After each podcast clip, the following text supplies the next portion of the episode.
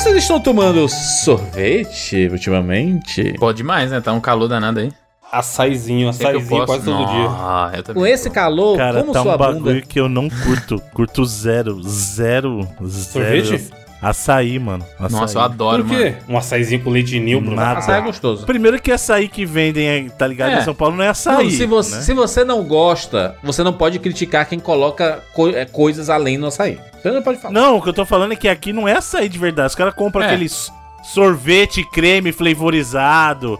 E não é açaí, já começa por aí. E o açaí, o açaí original você gosta? O açaí do Pará? Também não. Também não, Então mas. o problema tá com você, porra, não é o açaí.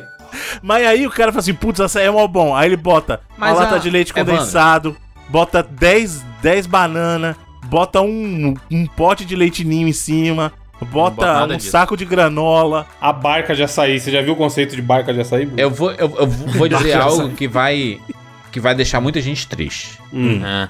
Vai falar de política, os caras pistolam no comentário, já Não, não é política não, não é política não. Ah, tá. A moda do açaí passou. Aonde? aí você pirou completamente. Aí você tá muito louco. Ainda tá abrindo sem parar no meu bairro, que eu não entendo isso. Tem uns sete num espaço muito Abre, pequeno. abre e fecha, né? Que- Quebraram muitos. Não sei se quebrou não, mas vagabundo... É até um meme de chamar a garotinha pra tomar um açaí. É. Caraca, que meme é esse aí, Um mano? meme de 2016. Meme dos jovens. Vai esses dias eu vi no Twitter, filho. A menina postando. Twitter, né? A rede social da. da- Porra, mas qual tua rede... Você quer falar o quê? TikTok, então, pra ser atual. A dancinha do açaí. E aí, vamos tomar um açaí? É. Funciona. Era a minha postando, me chamar pra tomar um açaí, ninguém toma. Querer me comer, todo mundo quer. Era uma parada assim. O... Cara, polêmica do sorvete aí, a menina postou no Twitter que o pai dela disse assim: Eu estou triste, meu pai trouxe pra mim aqui. Aí uma Tô triste foto. não, é porque ela só podia tomar sorvete, né? o negócio. Não, não tomar Tinha sorvete, só comer coisa, dente, líquida. pá. Tinha feito algum bagulho no dente, é. Que, aliás, é a desculpa que toda criança adorava. Eu não gostava de ir no dentista, mas quando ia, que o dentista falou assim: ah, agora não pode comer coisa quente. Só pode tomar sorvete. Aí a criança automaticamente, não, só posso tomar sorvete. A polêmica de duas semanas atrás, ouvinte. Você tá ouvindo isso no futuro, a gente tá Polêmicas- gravando na semana que aconteceu. Vazias. Polêmicas Garota vazias. Catarina, chama arroba quase misa, arroba dela no Twitter. O tweet é o seguinte, ela coloca, eu, dois pontos, preciso comer coisas geladas por X dias. Meu pai, dois pontos. Aí tem uma foto com cinco potes de sorvete da marca Basso de, Latte, que não é muito barato.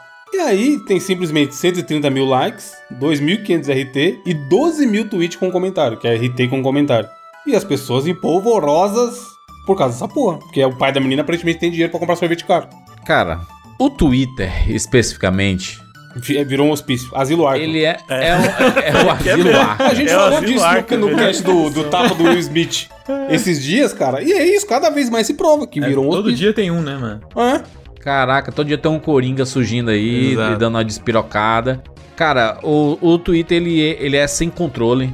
E é- essa, essa parada aí, a menina postou que o pai dela trouxe um sorvete, que é um sorvete que é caro, pra ela. E ela simplesmente postou isso. Só que no Twitter é assim: você posta uma parada que você tem, no na última tweetada você virou um nazista, entendeu? Virou um, um psicopata, virou alguém que tá esbanjando. Cara, você não pode falar absolutamente nada no Twitter. Todo mundo tira de contexto. Tudo que você fala. Por exemplo, um cara respondeu esse tweet dela assim, Jurandir. Aqui percebemos a riqueza implícita na sociedade burguesa. Um pai que desembolsa 300 reais em sorvete para a filha é provavelmente quem aço- açoitou meu bisavô no passado. Totalmente Caralho, fora de sabe- proporção, sabe- mano. Sabe o que é cara, foda? A mina fez uma piadinha assim, ai, meu pai Sabe o é é foda, né? foda? Olha o tanto de sorvete que ele me deu. O cara já tá falando de racismo, Felipe! É, não, é foda que a gente tem uma noção tão errada de riqueza e de burguesia que a pessoa realmente acha que pagar 300 reais em sorvete transforma rico, a é. pessoa É o Elon Musk. burguês, tá ligado? É uma disparidade muito grande de, de boa parte da, da grande maioria da população do Brasil, sem dúvida. Mas a verdade é que 90% da população, até muito mais na verdade, é mais perto dos 100% do que qualquer outra coisa, ela tá muito mais próxima economicamente do que a gente tá das pessoas que de fato são burguesas e são Uhum. os donos dos meios aí que a galera, gosta de falar, né?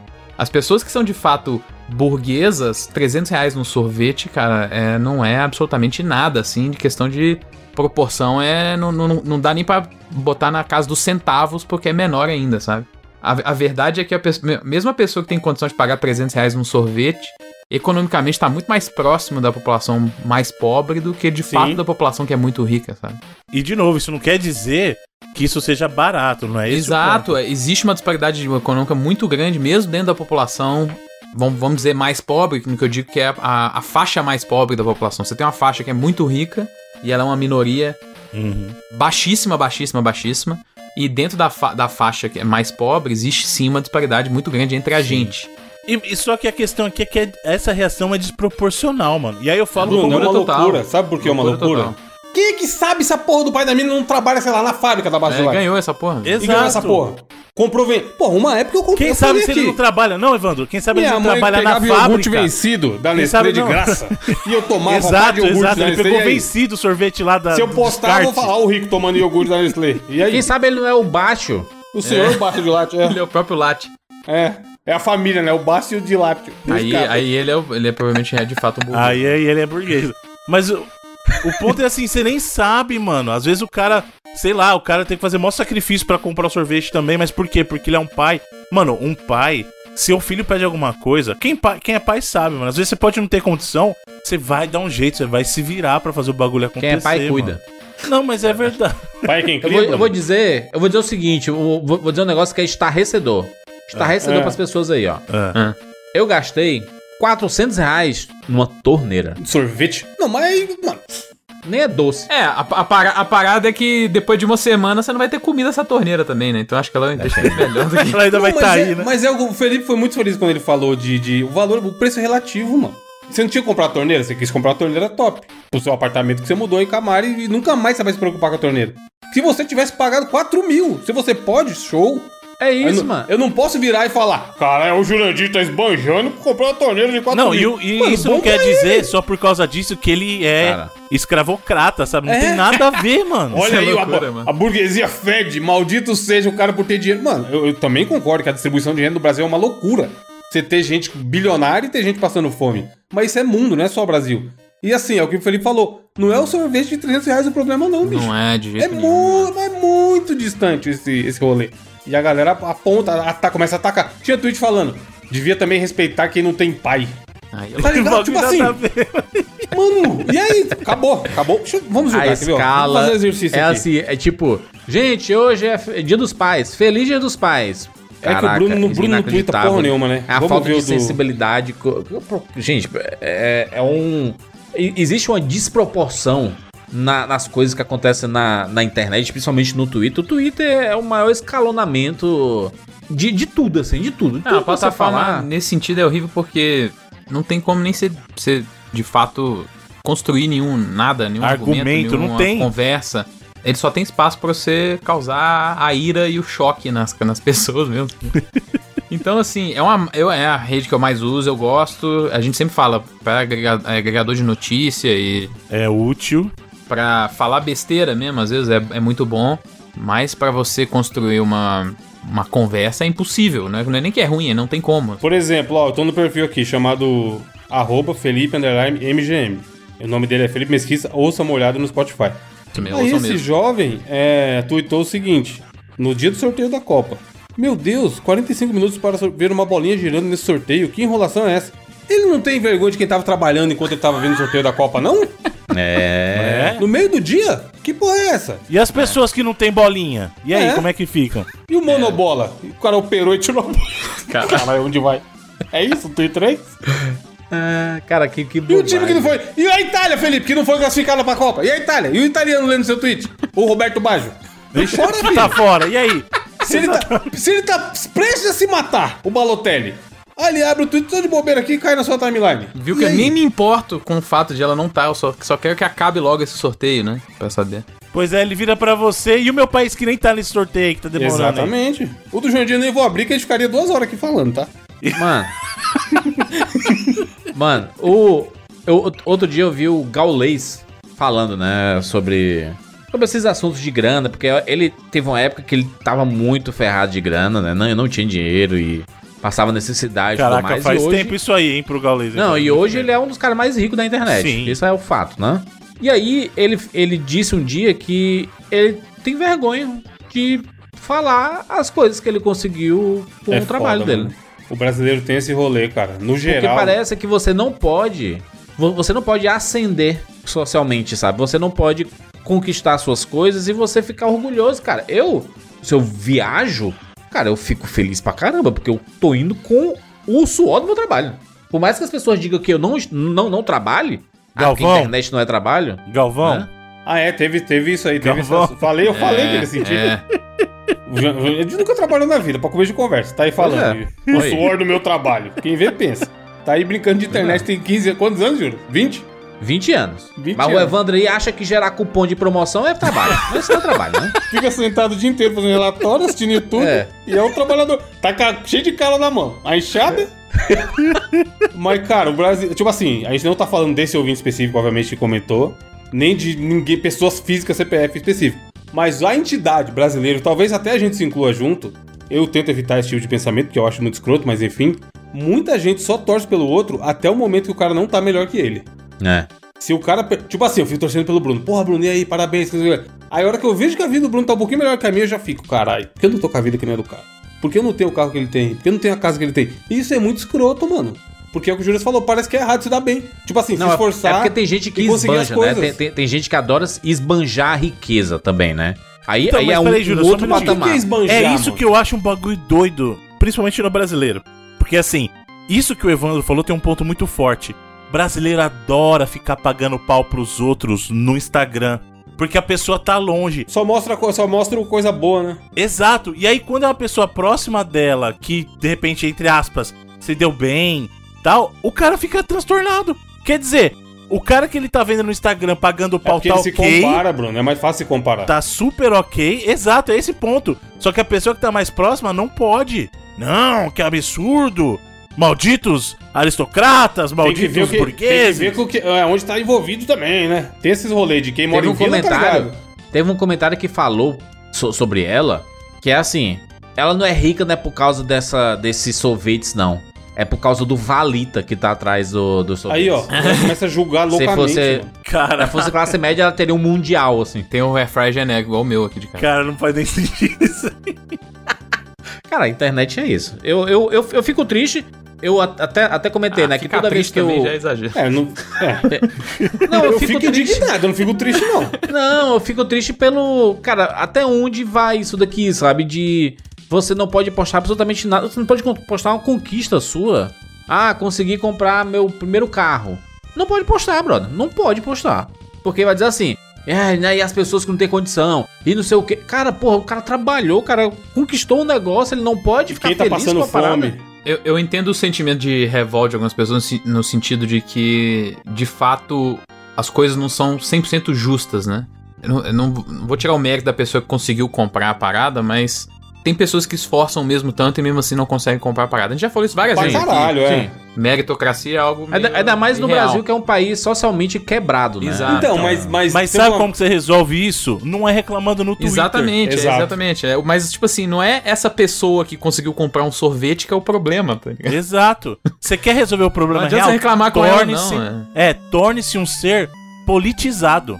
Vai se informar, vai se preocupar efetivamente como é que você pode mudar o teu país através de ações. Xingar no Twitter. não, lá vem o Bruno falar de política. O Bruno Aí é político, assim, é. tu- tudo mete política no meu. Esse é o Twitter, o Twitter é isso aí. Ele Então, começou a falar e isso. o pior é que, de novo, eu não tô falando Chegou de o política. esquerdola. É, pronto. Eu não tô falando E o nem PT, de e o Lula? política. Chegou o direitola. né? Eu tô falando de tornar-se um ser politizado. Chegou o sentido- centrola, vai. No sentido de se informar, no sentido de justamente buscar... Doriola. Não, eu acho assim, primeiro o cara tem que olhar, tipo assim, minha vida não tá do jeito que eu queria. O que que eu posso fazer? Meu, meu canto aqui. Minha casa, minha, meu bairro, meu condomínio, se eu moro em prédio, sei lá. O que que dá pra fazer, tá ligado? Não ficar se mirando em, em rede social, em post de Twitter. Porque, cara, é o que eu falei, tem um dia que eu abro e penso, isso aqui virou um hospício. Tipo, eu só É. fico rindo, mano. Tem umas respostas que você... Caralho, como as pessoas estão indo nesse caminho, sabe? É que o, o Instagram, principalmente, Evandro, é uma, é uma rede social de exposição de um lado da sua vida que normalmente é mentiroso. É o lado bom, todo, mas é aquilo. O cara tem que ser um idiota pra ele olhar do outro lado e achar que sua Mas vida tem só é boa, gente, né? tem gente aí que é Tem gente que profissional acha desses, que é isso, mano. desses rolês, que vai, por exemplo, pra uma viagem e tira foto 15 vezes no mesmo lugar com roupas diferentes e vai postando em outros dias dizendo assim: Quando a Ai, gente como é bom voltar pro- aqui. Só foi uma vez, caralho. Mas como é bom voltar aqui. Quando a gente foi pro GGRF lá, que a gente se encontrou pessoalmente a primeira vez tal, abraço Sim. Rodrigo, etc, no Rio, Um dos caras do hotel me falou isso. Que tinha influenciadora que pagava uma diária no hotel e ficava o dia inteiro só tirando foto. Foto na academia, foto na piscina. Com várias roupas diferentes. Sim. E aí resolvi o ano dela, de parecer que ela tava hospedada no Hotel 5 Estrelas. É loucura. Isso assim, é viver de aparência. Aí, tá, a pessoa vive de aparência, porque ela quer ser uma influenciadora, quer vender produtos, enfim. Mas o que eu acho curioso é as pessoas acreditarem nessa vivência de aparência. Eu tenho um colega, eu, olha a expressão, colega, tá? Uhum. Colega que foi na Globo e ele tava com um casaco jeans e uma blusa preta. E aí ele tirou uma foto us- usando as duas e uma outra foto só com a blusa preta. E ele postou em dias diferentes para as pessoas pensarem que ele tava em dois Tava na Globo de novo. Aí, ó. Voltei na Globo para as pessoas, caraca, parabéns, eu sabia que ia dar certo aquele projeto anterior e não tem nada a ver, cara, só O mesmo Só dia, o cara passou em frente. Passou em frente da Globo e. Caraca, mano, é inacreditável. Mas, ó, sobre rede social. Internet é mentira. Internet é mentira. Já tranquei as duas, Twitter e Instagram. Próximo passo é deletar essa porra. Só não deleto por causa do trabalho, tá? Trancaches? Pois é, hein, mano. Porque também e tranquei tem uns 10 dias já. Eu vou falar pra você que eu tô. Faz tempo que eu tô querendo fazer esse bagulho com Facebook e Twitter. Não, mano. Facebook já foi, vocês estão loucos de estar em Facebook ainda.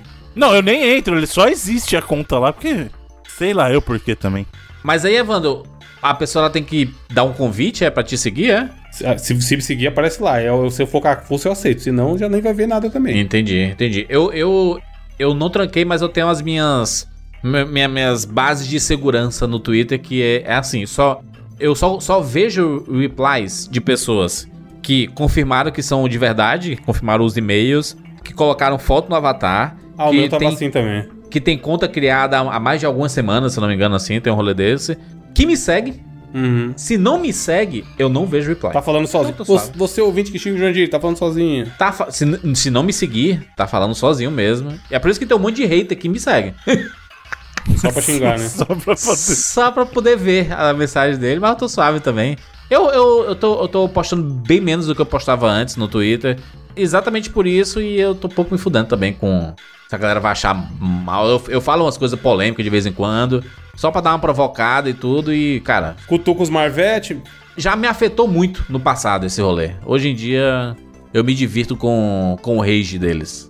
Mas você dá, por exemplo, você compra um bagulho que você acha muito foda novo, você não posta mais, né? Não posto mais. Porque vai vir o. os- Não, da minha casa mesmo. Eu, Problema eu da tava fome. postando. Eu, eu, eu tava, tava postando a parada da, da mudança.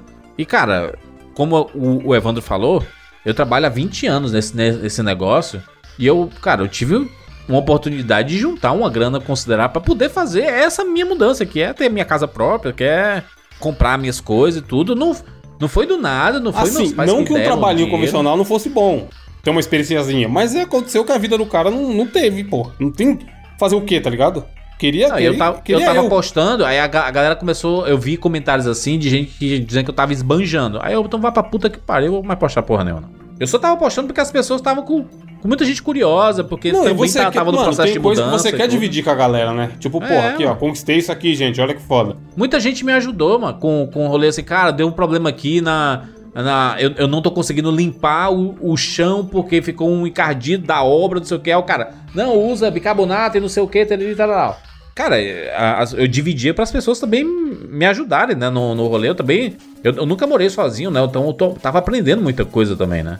Então eu, eu, eu via como uma oportunidade, assim, de, de compartilhar e ter as pessoas mais próximas, assim. Só que é aquele negócio, tem gente que não faz por merecer essa proximidade, sabe? É por isso que a galera que produz conteúdo tá cada vez mais se isolando, né? E, e não compartilhando mais nada em rede social. E, a não ser quem sobrevive disso. O conteúdo é isso, né? compartilhar, né? Sim. Você, a, a sua vida é compartilhar todos os momentos do seu dia. E aí, né? Quem vive disso, né? Me preocupo. E aí tem os caras que falam assim, ai, mas se não queria comentário, por que que postou? Porra, o, que não, o que não se espera é comentário escroto, né, gente? Não é que não quer comentário, tá ligado? Pode comentar, até se o Exatamente. cara não postar. Eu posso, sei lá, o Bruno não posta quase nada. Eu posso abrir o Instagram do Bruno aqui e comentar alguma coisa. Mesmo o cara que não posta, tá ligado? Mas eu sou, eu sou da lei. Você postou sobre um assunto, se prepare que você vai receber comentários que você não tá afim de receber também. Mas você deu abertura pra falar sobre aquele assunto porque você postou. Então, mas aí o cara justifica, Ju- Jandir, o cara justifica o comentário. Escroto nessa de, ai, não queria, não queria crítica, por que que postou? E eu não acho que essa é uma justificativa válida. Porque você pode simplesmente fazer um comentário construtivo, sabe? Não um É, comentário mas se você posta assim, gente, não vou conseguir trabalhar aqui porque eu tô doente, eu tô com a doença tal, não sei o que, eu me diagnosticado, aí faz uma thread de 10 mensagens sobre o assunto, aí não quer que ninguém comente, caralho. É, alguém vai comentar. As pessoas vão comentar, ah, eu também tive, ah, meu primo teve também, ah, não sei o que, e ele fez isso. Aí você fala assim, eu não quero comentar, eu não quero que você eh, dê uma de médico e venha falar, não. Então, porra, então não posta, brother. Qual o limite do comentário? Os médicos me incomodam, os médicos, os especialistas de qualquer coisa me incomodam. É, tu lembra daquele dia que eu tava na tua casa, que eu, eu tava mostrando aqui, fa- fazendo ovo e, e achei bonitinha a carinha do, da panela, e aí eu, ó, gente, assim, olha, eu Vai sou eu trabalho na, na área de não sei o que, e você tá usando uma, uma colher de alumínio numa panela antiaderente e vai sair, vai descascar, isso vai fazer mal pra você, você vai engolir alumínio. Eu, caraca, maluco. Eu só postei a, o, a carinha do ovo. Ah, mas ali o cara da- tava te ajudando, pô. Você tá, primeiro que você tava estragando a panela do Evandro. Não tava, mano. Já Porra, a panela compra outra, cara. Isso também, ó. Um dia eu postei minhas tapioca aí. Aí tava no fundo da foto, tinha a panela. Tem a panela da Polishop, amigo. Trabalha e compra a panela da Polishop também. O cara não me mandou DM no Instagram falando. E essa panela da Polishop aí? É pra eu responder o quê? Um, uma- um DM dessa, mano? É, Wando é, é, é poucas ideias, né, Wando? Assim, Tá ligado? Tipo, vai assim. É, sim, é da Polishop, você percebeu? É vermelhinho. Eles trabalham o marketing, a panela é vermelha pra não grudar, blá blá blá. Mas tipo assim, o que ele quiser é. Olha lá, tem uma panela cara. Filhão, tenho quatro panelas da Polishop, cola um junto inteiro. E a Air Fryer ainda. E se zoar, eu vou lá e é compro quando outra. você tá esbanja, né, mano? Eu quero, eu quero uma panela top. Eu uso a porra da panela todo dia, caralho. E, a- e o o pessoal quê? que não tem nem panela pra cozinhar, É. Evandro, como é que fica, pô? O problema é a panela, não é a comida, não. É, então, é a panela. Vem em casa que eu empresto a minha. Cara, Traz a comida, a gente faz junto. Eu faço um rango O top. pessoal que não. O gasta caro, Evandro. E o pessoal que não tem nem gás pra cozinhar em casa. O fogão é cooktop elétrico, doidão. não, eu, o, o- eu vi o, o Felipe Neto tá- tava em Londres, né? E aí eu, eu vi um com- comentário de uma pessoa assim: caraca, o Felipe Neto gastando absurdos em Londres, enquanto poderia estar ajudando várias instituições. Cara, é isso. É isso. Nem sabe se o cara ajuda, e ele, ele já é disse que diversas Aí vezes que já ajuda. começa outras. É outro rolo. Não, não. Deixa aqui. Fala, pô, pô, pô. Bruno, aí Bruno não pode. carro aí, não fala. Você não pode viajar, não Não pode. pode. Claro que pode. Claro Qual carro que pode. você Tu tem, Bruno? trabalhou. Bruno, não pode comprar nenhum videogame, viu? Só avisando Não aí. pode, Acabei de Ei, no Instagram do Bruno. Quem Ah, sou eu? Quem sou eu pra falar o que pode ou Caraca, não mano. pode? O que eu não gosto é de incoerência. Ó, entrei no Instagram do Bruno, a última foto é do Persona 5. Comentei lá. Pessoas com fome no mundo, você postando foto de joguinho. Exatamente. Quantas personas estão passando fome no Exato. mundo? Mas eu, eu acho que assim, não tem problema nenhum gastar. Agora, eu acho que o caso do Felipe Neto, que a galera fica meio assim, é porque às vezes ele, ele tem um posicionamento anti acúmulo de riquezas, só que aí ao mesmo tempo ele faz questão de mostrar. Então, isso pode gerar um pouco de dissonância, entendeu? Só isso. Eu, eu não dito como ninguém, cada um gasta o dinheiro como quiser. Por isso que eu não mostro mais nada. Eu, aliás, eu, eu mostro o que eu quero e continuo fazendo o que eu acho correto. E é isso. Eu não, não, não- não vou mais entrar nessa onda de internet, do Twitter aí, de. Cara, porque, cara, se um sorvete, uma foto de um sorvete. Um simples. Tudo bem que é um rinho sorvete. É um. É um Gerou. Evandro foi capa de todos os jornais. No G1, saiu mano, matéria no jornal, é o fim do mundo, mano. Faz É. sentido nenhum isso. a cancelada do sorvete. Putz, grilo, mano. Felipe, o que você tem a dizer sobre tudo isso? Você que é um cara que não posta tanto também. Cara, eu não, eu, eu não ligo muito mesmo, assim, sabe? Porque eu acho que eu não, eu não tenho, de fato, como o Evan falou, eu não posto muito e eu não tenho. Eu não tenho um alcance tão grande assim. É muito também porque é uma coisa que eu nunca cultivei. Então eu realmente não ligo, mano. É, essas paradas assim. Eu posto que eu tô afim. Imagina mesmo. se as pessoas. Se as, se as pessoas. Se tivesse o botão like, dislike e o não ligo. Porra, seria. Mano, top. aí, esse, só, só uma coisa. Você citou um ponto da rede social que é loucura agora também. Um, um movimento que o YouTube fez para retirar a contagem de dislike, mano. É um- a gente tá preso numa bolha tão maluca que as pessoas, tipo, você não pode não gostar também. É, é um bagulho maluco, cara. É um bagulho totalmente maluco. Você só pode gostar do que É, vê. essa parada do dislike no. É que na teoria, se você não gosta, você não tá vendo, né, Bruno? A parada do, do, do dislike no YouTube acho que é mais pra proteger as, as empresas quando dá. As grandes merda. corporações, isso aí é, lógico que é. Não, eu que vou. Eu, a, a gente cria a live de um- uma série que a gente tá acompanhando da Marvel. E aí, antes da live começar, já tem 10 dislikes. É. Diabo é isso? Não é Exatamente. possível isso aí, mano. Se tem toda vi. vez, mano. ah, mas então, peraí, não, isso aí, isso aí não foi pro usuário normal. Vocês estão ligados que não foi. Esse do YouTube não foi pro cara coitado que pessoal dando dislike no vídeo dele. Isso aí começou por causa de dislike em vídeo da Nintendo, dislike em vídeo de, de empresa grande de filme. Foi isso que. Não vem falar pra mim que, ai, coitadinho do usuário que tá fazendo isso aí, que o YouTube É. não liga. O YouTube não liga. Isso aí começou. Foi por causa de vídeo de empresa grande que tava tomando dislike e aí, fala, ai meu Deus, desliga isso aí. Ah, vai. Não, mano, é loucura, é loucura. A rede social é loucura. É loucura. Tanto no exagero das reações, quanto no bagulho que, cara, não dá pra entender. Não dá pra Eu entender. tô esperando o Bruno falar qual carro que ele tem até agora. Eu vou, eu ando de transporte público. Uber.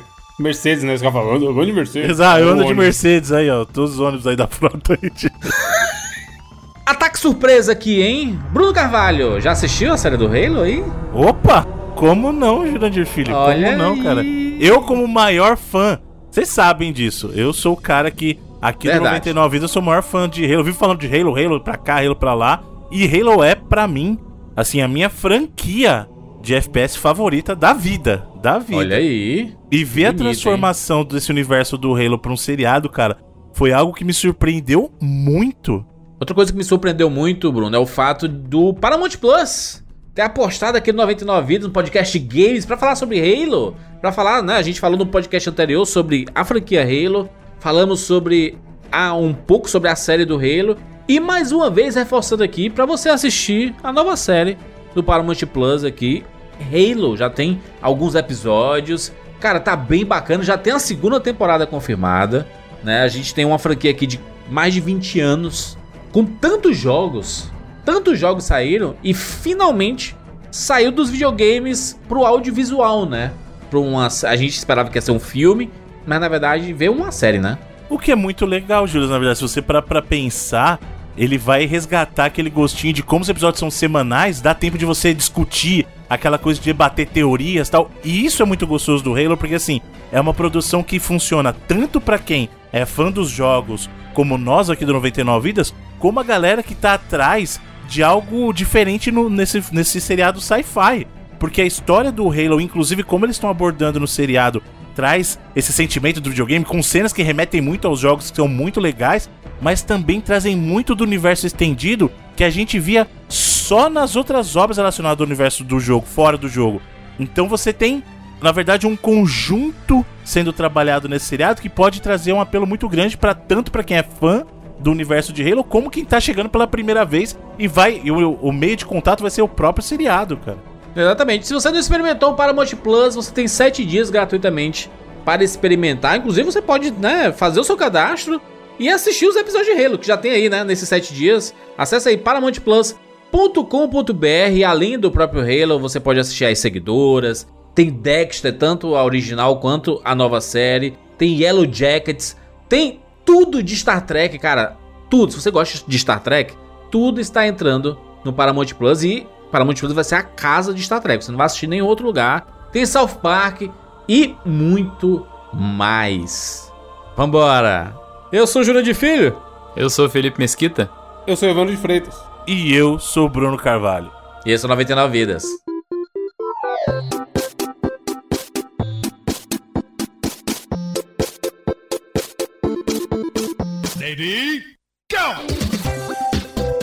Pula, pula, pula, pula, pula. Atira na cabeça. Atira, atira, atira, atira. Atira, atira. Põe na... Tô com fome. Ah, já zerei esse trem. Tá mentindo um pouco, papai. Gol, animal. Vai morrer.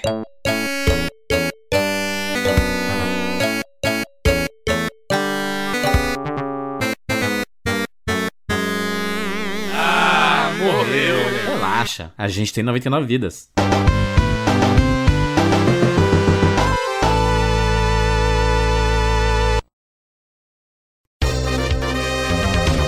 Vamos falar também sobre a Lura, exatamente. A Lura, mais uma vez, todas as semanas aqui no 99 Vidas, para lembrar para você, Evandro, você que quer adentrar no mundo da tecnologia, não existe melhor lugar e mais em conta, né? Um custo-benefício maravilhoso aqui, né?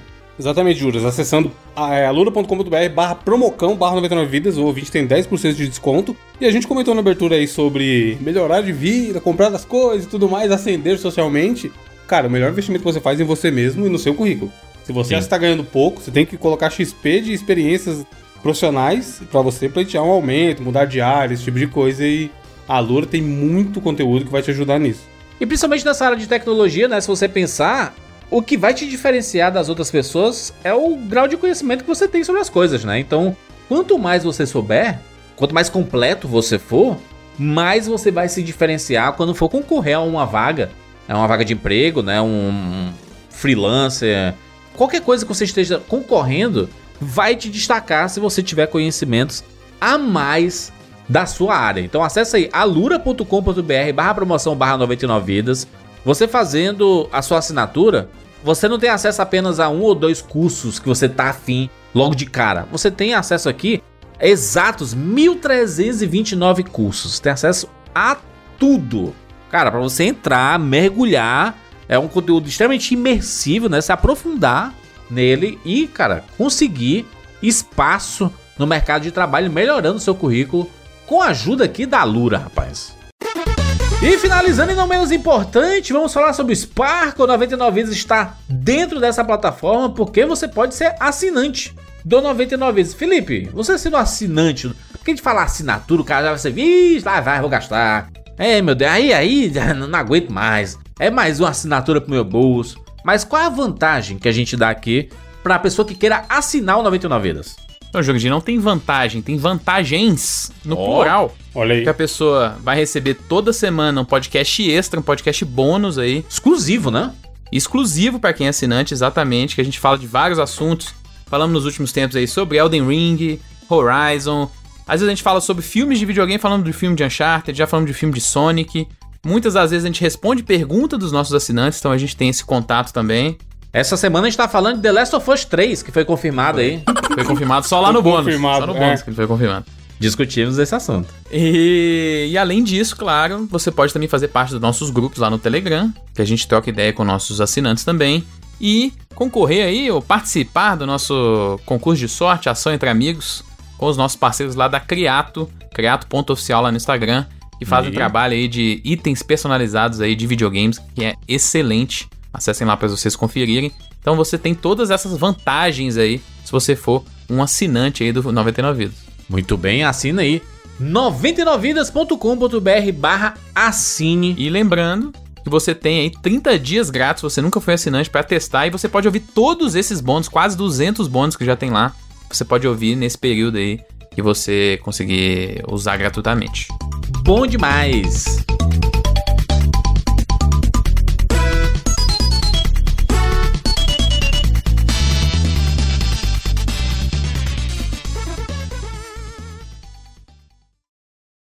Meninos, estamos aqui juntos mais uma vez para mais uma edição do 99 Vidas. E dessa vez aqui vamos de estreia no 99, série nova, série nova chegando. Vamos para a primeira edição do Notórios Indies. Sobe o som do rapaz! bring me some motherfucking weed to the hospital, man. Fuck that. Tell Uncle Paulie go pick up 10,000 from Dez, go take about like 20 G's from Gino. Tell that motherfucker to get this nigga next door up out of here. That nigga be snoring all night. I can't sleep. And call that big butt nurse with the long hair to come suck my dick.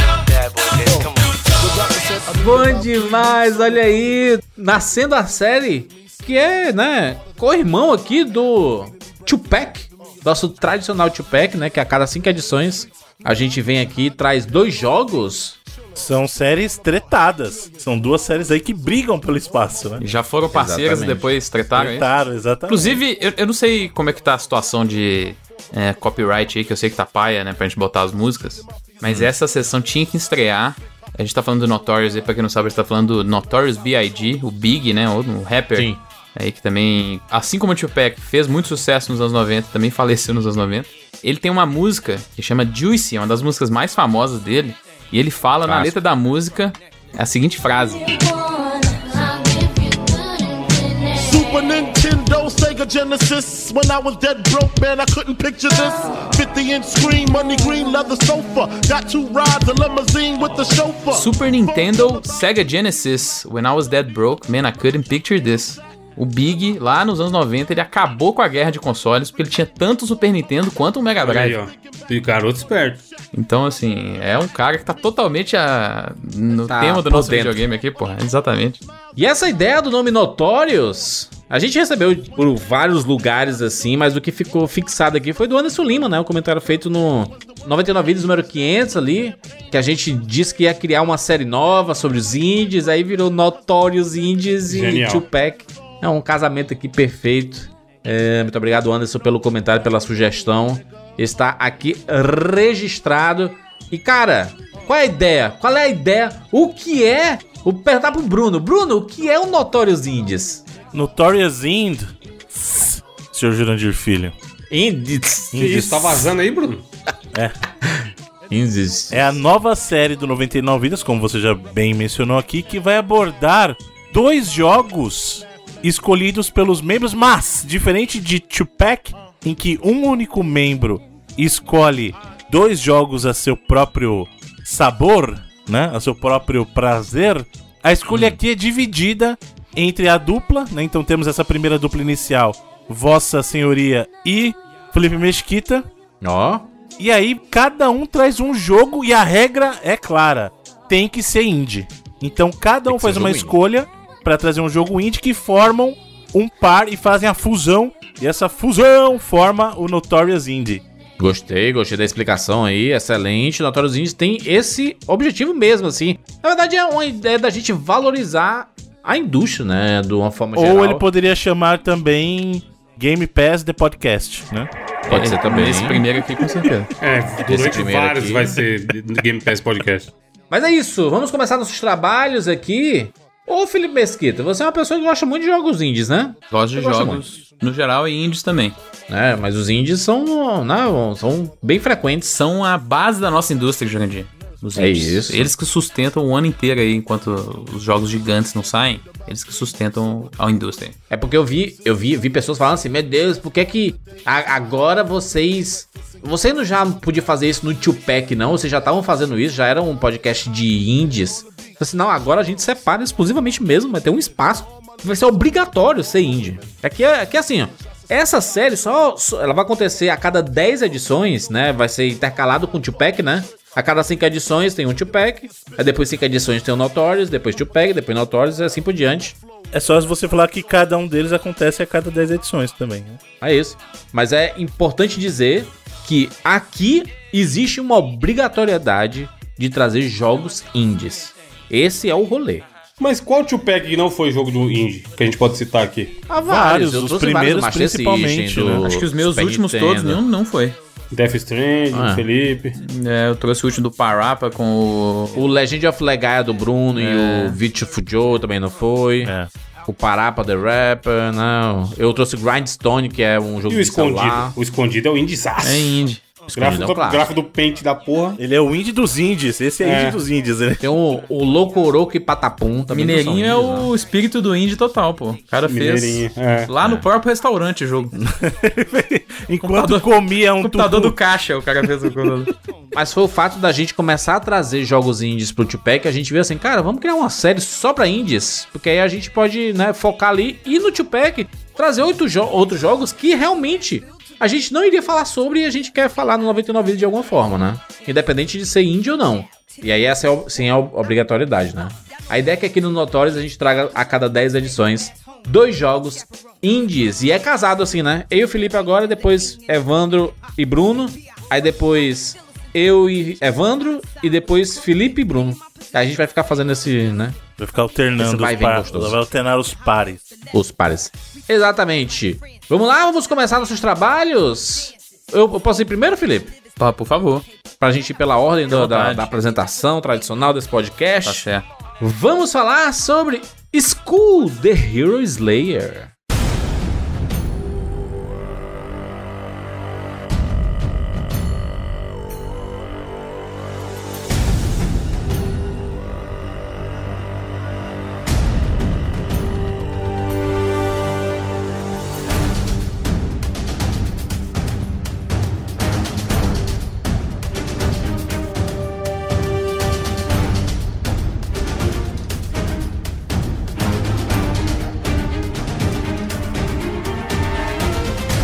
Olha aí, um roguelike, hein?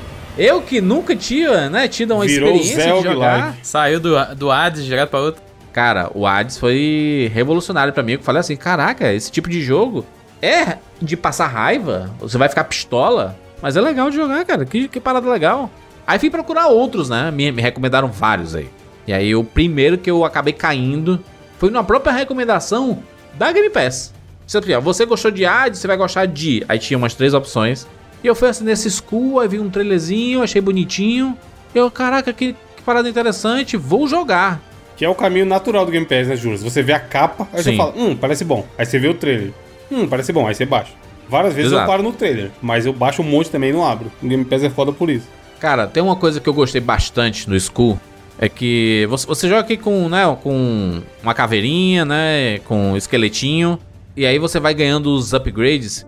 E me lembrou um pouco um clássico jogo de Mega Drive chamado Kid Camaleão. Você lembra de Kid Camaleão? Kid Chameleon? Você pegava, Clássico. é, é até uma mecânica Roupinhas. bem parecida, na verdade. Porque no Kid Chameleon Sim. não era roupa, você pegava o capacete e ele ganhava as habilidades. E nesse jogo do Skull, ele pega justamente a, a- Cabeça mesmo. a cabeça das outras caveirinhas e ganha habilidade que É. eles tinham. Se ele é um guerreiro, ele ganha a habilidade daquele guerreiro. Se era um ninja, tipo, ele ganhava a habilidade do ninja. Eu digo mais, Jurandir Filho, não só ele bebe dessa fonte do Kid Camila, mas ele bebe da- de uma outra fonte de um outro jogo do Mega Drive também. Hum, Que é um jogo de caveirinha também, que é o Decap Attack, aquele ataque dele jogar a Decap cabeça. Caraca. Lendário, mano. É, de Tem jogar. two-pack disso aí?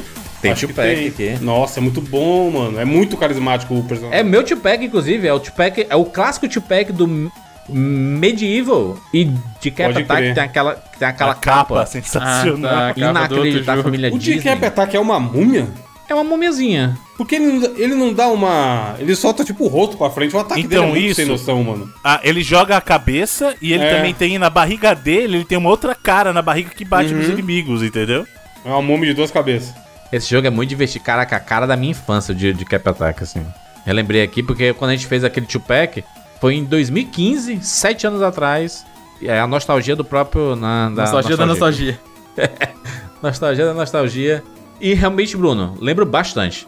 Na minha cabeça veio primeiro o, o Kit Camaleão por Uhum. causa dessa, dessa troquinha de roupas e de habilidades, né? Porque você realmente muda Sim. completamente. Porque você é um esqueletinho e tudo que tem um, um osso na mão e tudo que era um, vira uma espadinha. Aí você pega um- uma cabeça que é, sei lá, um guerreiro. Aí você ganha uma armadura com a espada e tudo e com habilidades. Aí depois você pega outro e se transforma num lobo. Aí depois se transforma num gárgula que fica voando. Cara, você transforma uma porrada de coisa, né? Realmente é um, um jogo bem diferente que te apresenta logo de cara vários desses elementos. Por quê? É o roguelike. Você pode zerar tanto muito rápido quanto, né, passar horas, dias jogando, que foi o meu caso, né? Pra conseguir chegar no, no- nos, nos finalmente. Não é um jogo fácil. Vocês tiverem a oportunidade de jogar o Skull The Hero Slayer, Então, eu acho que o problema não é nem não ser fácil, porque é- isso já é esperado de jogos roguelite, né? Eu acho Sim. que a questão aqui isso aqui é roguelike, não? Isso aqui? não é roguelite. O ro- a gente até já teve essa discussão antes, mas é porque assim, o roguelite foi um termo que criaram pros jogos que não tem o real elemento do ro roguelike mesmo, ou os jogos rogue. né? É aquele jogo que você joga, se você morrer, você perde tudo. Tudo, você não leva nada pra próxima Sim. run. No caso do, do Skull, você Aqui compra upgrade. né? Então, Tem qualquer jogo que você leva dinheiro, se tem upgrade permanente, ele já não é mais rogue, entendeu? Porque uma das regras do, do rogue raiz é, morreu, você tá Você zerado, você perde tudo, tudo, tudo, tudo. Então, por isso que eles criaram esse novo termo do roguelite, que você ainda leva algumas coisas pra sua próxima run. Eu acho que o problema dele não é que ele é difícil, porque isso já é esperado. Ele tem um problema sério pra mim de controles, cara. Eu acho que o combate dele não é bom. Eu acho que perto dos outros jogos que a gente tem de roguelite recentes, o combate dele é bem travadinho, sabe? Muito limitado. Eu gosto muito, é, o Jurandir falou aí que você tem a variedade meio que dos poderes mesmo que você Uhum. pode usar, porque você trocando a cabeça, né, do seu personagem, como ele é um esqueleto, ele pode, ele pega outra cabeça e ele vira outro personagem, né?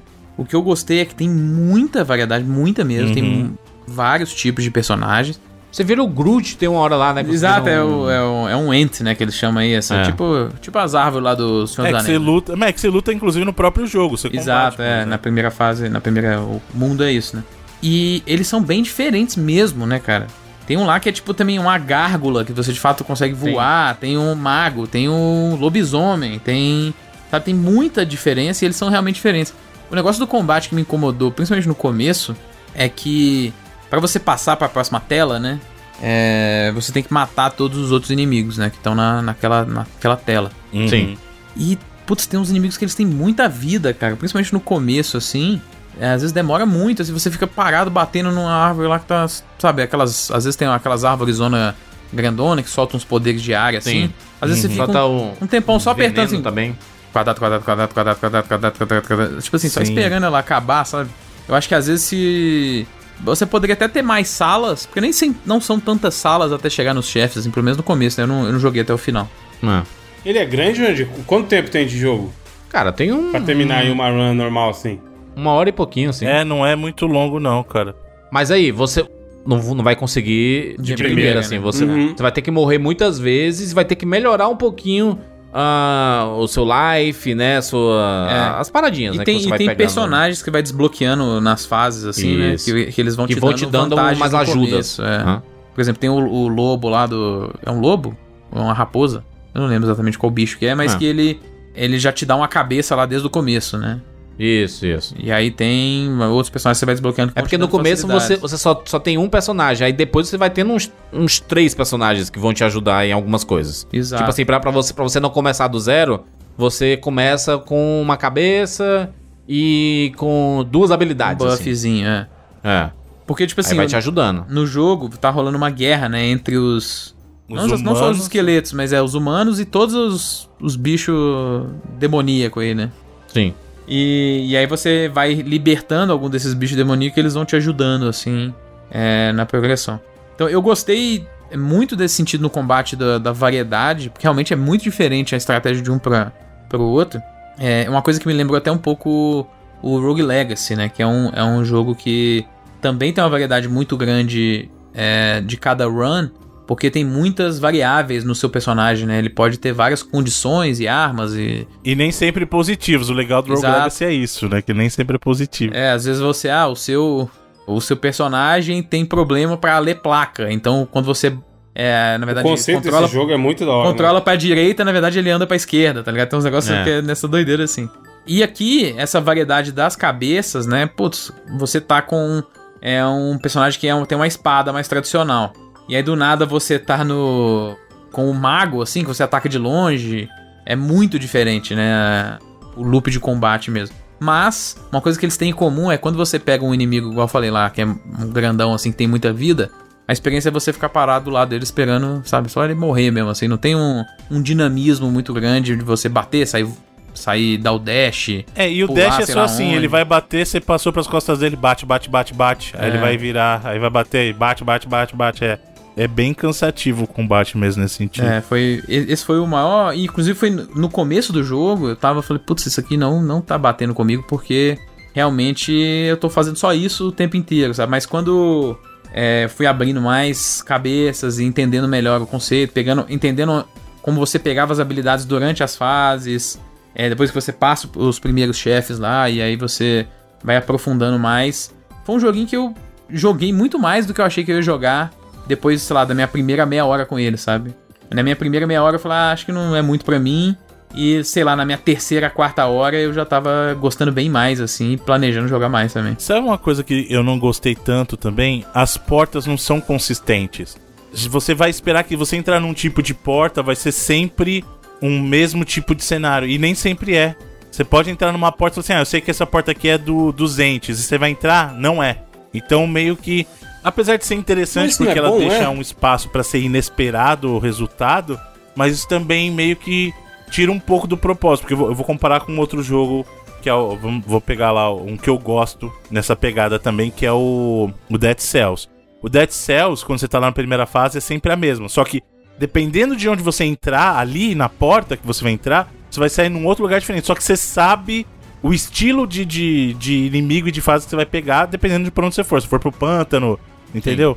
No, no Skull, se você pegar a mesma porta, você fala assim, ah, eu- porque, vamos supor, na hora que você chega tem a porta com adorno de, de, de mato. Aí você fala assim, ah, isso aqui vai me levar pra, pra porta dos entes, certeza. Não é garantido. Então isso pra mim meio que ficou estranho. Falei, pô, ou deixa as portas legal, é tudo aleatório mesmo, ou indica mesmo, né? Eu Pô, mas um é uma reclamação que tu vai ter pra todos os roguelike aí, Não, sabe? não, Porque- não. Não. Ele tá falando, por exemplo, é o caso lá no, no, no Hades. O Ads Você- mostra exatamente o que Você você, vai sabe ter na próxima exatamente sala. Exato. sala vai ser a próxima. assim. Sim. Aqui ele tenta fazer isso, ele tem lá. Tem as cores, né? As que é cores, meio é, mas- avermelhado e verde, né? Às vezes pode até ter uma regra, mas eu, eu também confesso que eu não entendi. Não entendeu, não é, não tá clara a regra, esse é o ponto, não tá clara. eu não a regra não é clara. Tipo, só no, no- quando tem tipo um tanto de, ti- de ti- caixa de tesouro, assim, que fica na cara que é um negócio que vai ter mais recompensa monetária, vamos dizer assim. Uhum. Mas fora isso, o estilo da sala também não, não É, consegui falta clareza nesse aspecto. Mas eu, uma, uma coisa que jogando esse daqui, eu percebi que o Hades é muito fácil na frente do Skull. Muito Ô, fácil. louco, é mais difícil que o Hades? Não, mas aí, Cara, de novo, eu eu, achei- discordo. Eu discordo, Junadir. É porque o gameplay do Hades é muito melhor do que o gameplay do Skull. Não, mas é porque você consegue zerar um Hades às vezes em vi- em 20 minutos, mano. Você consegue zerar. Ah, depois de você ter Aqui- jogado. mas depois de bom, você Depois ter jogado, você é tá bom exata- pra caralho, é. Mas beleza, mas beleza. Aqui não, eu não. Eu não, eu não- cara, eu, eu joguei muito Skull. Muito, muito, muito. Mas então, mas será que não é porque o jogo é maior? Você falou que ele tem pelo menos uma hora. Eu acho que ele é maior. Então, Acho que ele é maior sim. Mas é o gameplay, é, isso, é isso que eu tô falando aqui. Pra um jogo roguelike, cara, é muito frustrante você chegar lá em 50 minutos de jogo e você morrer e você voltar tudo, cara. No Hades é, é muito de boa. Você morre e daqui 20 minutos você tá de o novo. looping no- é mais você curto, isso é verdade. Só que, assim, tá. Ah. por exemplo, o Skull, até você pegar upgrade de velocidade de ataque, o ataque dele é muito ruim. Sim. Mesmo nas transformações, porque a velocidade do ataque é determinada pelo, pelo upgrade que você faz lá, força Pelo tal e tudo. upgrade, já.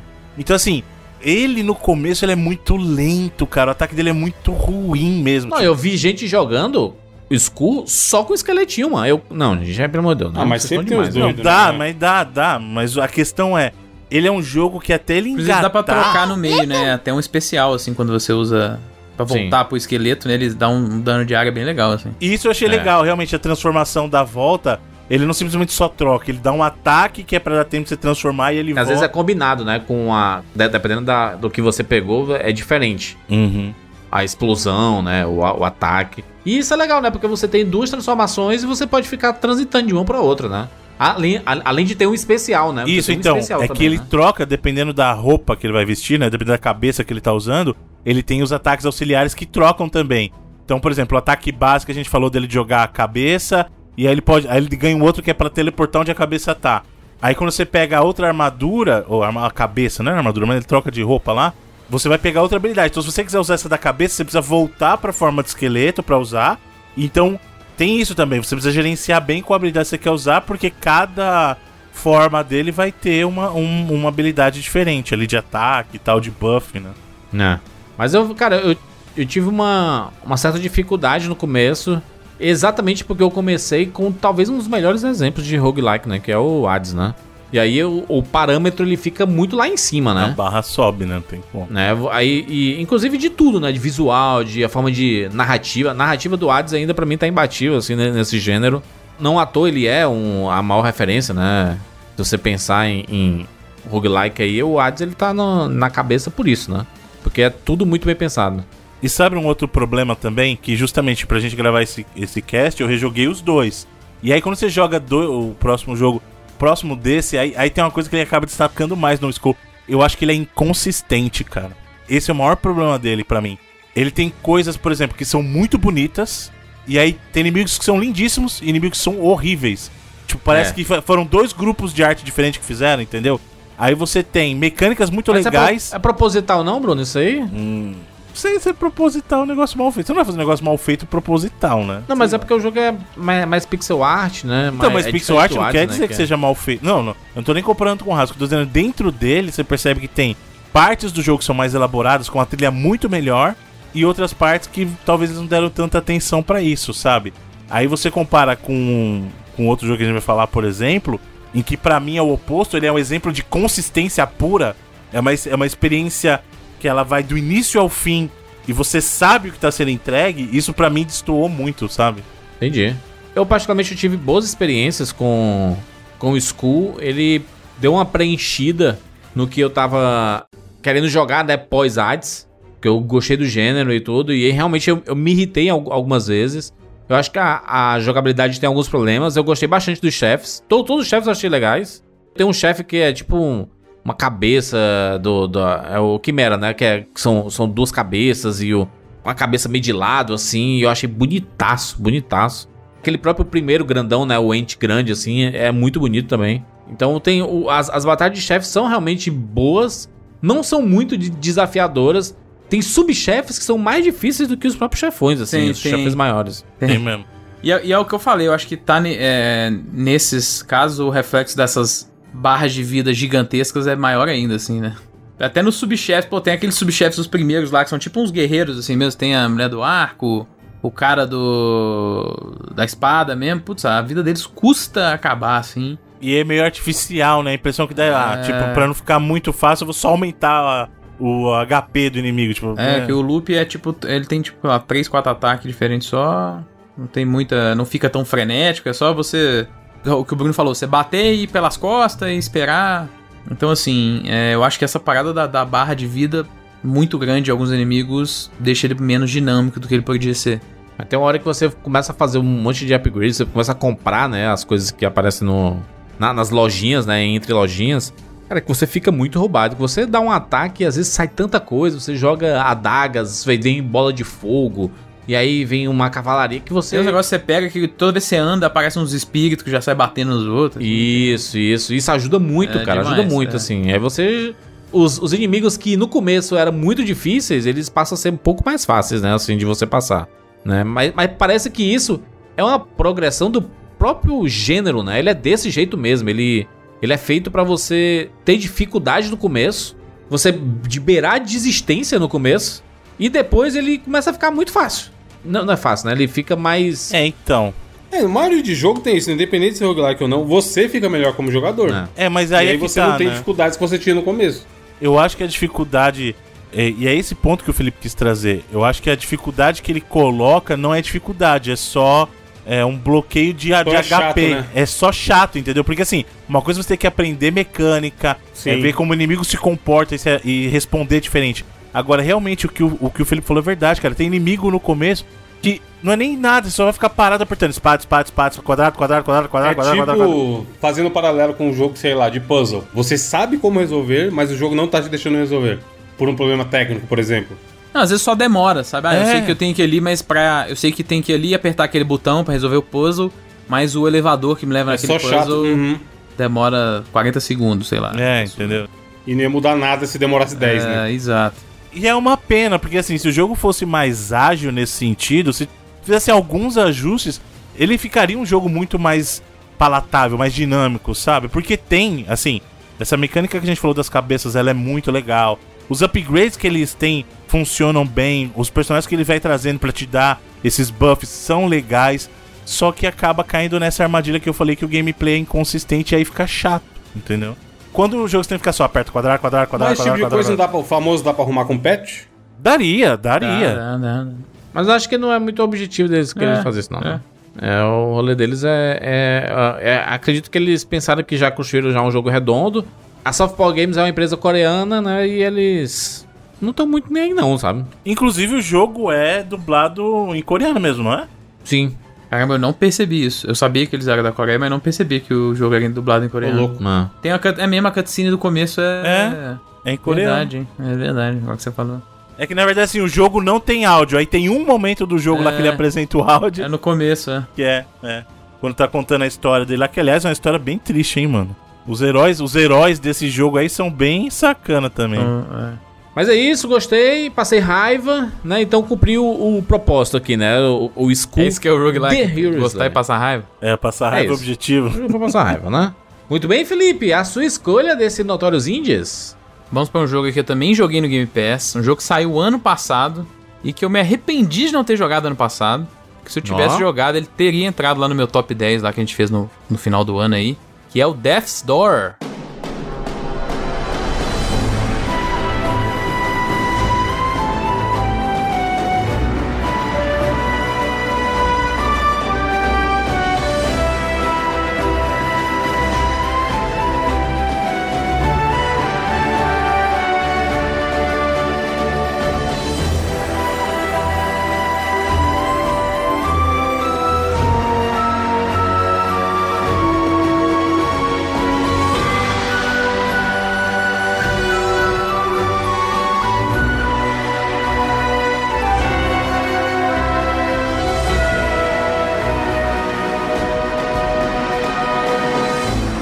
Entrou em várias listas de muitas pessoas, cara. Cara, joguinho E aí. esse jogo é bom, Esse hein? é bom. RPG de ação, é, naquele esquema isométrico, né? Top-down.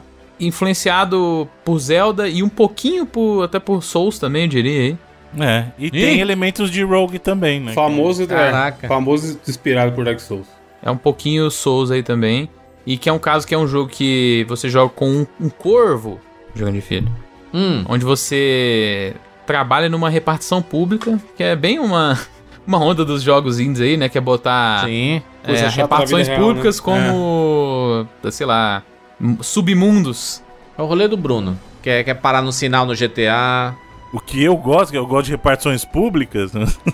Não, o que eu tô falando Não, é que, por exemplo, da mesma forma que eles fizeram lá Trabalhar no jogo. é buro... O que eles estão fazendo é burocratizar a morte, o mundo dos mortos, É, igual exato, o Hades igual faz. rolou lá no Guacamele. O Hades também. No Hades, exatamente. Grim Fandango, Grim Fandango. No Grifandango também, é verdade, lá no, no final dos anos 90 ainda, né?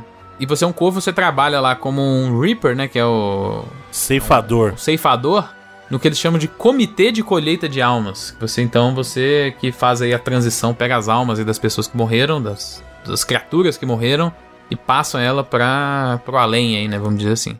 E aí você chega lá pra trabalhar nesse primeiro, no seu primeiro dia de trabalho na repartição pública, você tem um pedido aí que é de uma alma muito grande, que é de uma alma que não se via há muito tempo. E aí você descobre que, na verdade, esse mundo tem, as tem poucas pessoas agora, porque a grande maioria morreu, mas que não tem morrido ninguém, não tem passado alma pro, pro além, porque a, a porta, que, que é a- essa passagem de, do mundo dos vivos pro mundo dos mortos, tá fechada há muito tempo. A Death's Door. A Death's Door, exatamente. Exatamente, é. Mas... É isso mesmo, né? A ideia é essa, que vai a porta é pra le- trazer do mundo dos vivos pro dos mortos. Exato, e aí a jornada toda do jogo é você realmente abrindo essa porta e solucionando o que, que tá acontecendo primeiro pra ela ter ficado fechada há tanto tempo e você a reabrindo aí com almas aí muito poderosas. Você tem que vencer lá quatro almas, são super poderosas. Quatro ou três, agora eu não lembro. Que na verdade São é três. três, três, É. três. Três, né? É a da bruxa, é a bruxa, o O sapo o sapo e o e o Yeri lá, a Betty, que ela chama. Isso, exatamente. Que é o ser pré-histórico lá. Exato. Aí basicamente, a gente, eu falei que ele é inspirado por Zelda. Do Zelda ele herda aquele loop de combate bem simples, né? Porradinha na espadinha, um dashzinho, né? Um, uma esquiva. Flechinha. É, tem também. Os puzzles eu acho que é bem Zelda, assim, pra você atravessar o mundo. Você tem que fazer alguns puzzles ali pra abrir portas e abrir pontes e coisas desse tipo. A própria aquela visão do mundo, né? É bem Zelda. E do Souls, ele pega o sistema de upgrade do Souls, que é você. Você faz upgrade matando inimigos, né? Então todo inimigo que você mata, você ganha as almas. Aqui é basicamente a mesma coisa. Só que é bem simples, porque você não perde essas almas quando você morre, né?